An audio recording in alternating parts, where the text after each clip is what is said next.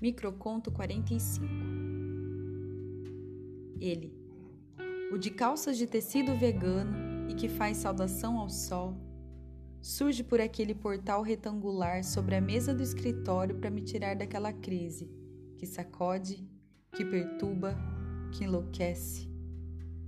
No modo cuidado e atenção, segura meu ombro, respira compassadamente comigo Posicione minhas mãos sobre o ventre e 15 minutos depois, o choro cessa, o coração desacelera, o pensamento se acalma.